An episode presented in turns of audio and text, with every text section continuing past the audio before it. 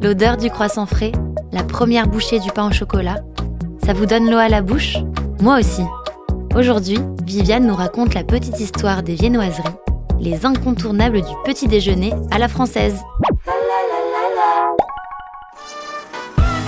Vous êtes-vous déjà demandé pourquoi on parlait de viennoiserie?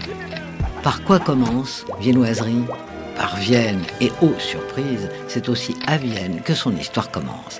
D'ailleurs, son ancêtre s'appelait le Kipfel, autrichien lui aussi, qui signifie alors croissant de lune, et que l'on trouvait déjà dans les boulangeries autrichiennes au Moyen Âge. Mais au début du 19e siècle, le puissant empire autrichien fait des émules. Son art de vivre s'exporte jusqu'à Paris où des boulangeries viennoises s'installent. La plus célèbre est celle d'un certain Auguste Zang au 92 de la rue de Richelieu. Ici sont servis ces fameux Kipfel, un pain quasi brioché à la croûte vernie que l'on pourrait comparer au pretzel allemand.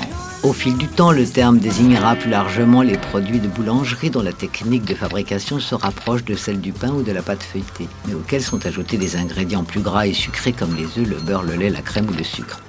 Voilà pourquoi nos six chars croissants, pain au chocolat et autres chaussons aux pommes sont appelés viennoiseries.